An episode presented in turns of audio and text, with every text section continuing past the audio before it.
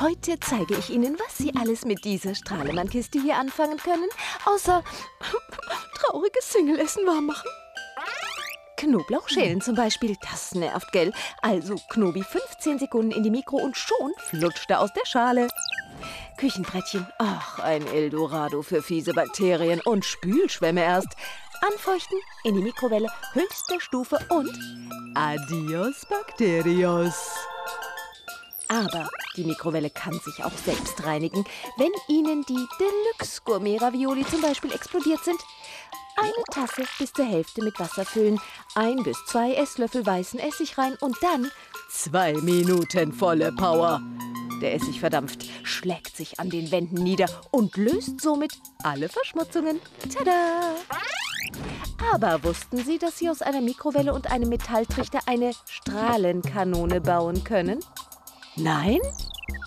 Das Herz der Mikrowelle ist das Magnetron, ist ja klar.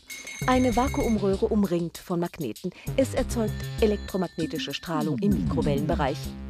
Baut man das Magnetron aus, können Sie die Strahlung auf einen bestimmten Punkt richten. Die muss jetzt nur noch gebündelt werden, um mehr Wumms zu bekommen.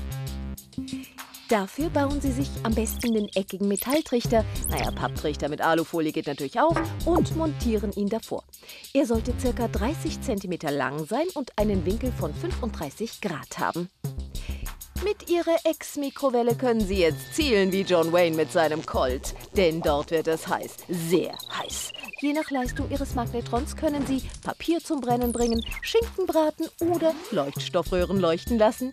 Aber Vorsicht, das sollten Sie nur tun, wenn Sie Profi sind, ein Physiklabor besitzen oder MacGyver heißen. Übrigens, mit einer Mikrowelle können Sie nicht mal eben schnell nasse Klamotten trocknen. Denn durch die starke Dampfentwicklung kann das Gerät überhitzen oder die Kleidung Feuer fangen. Ganz schön heiße Bademode.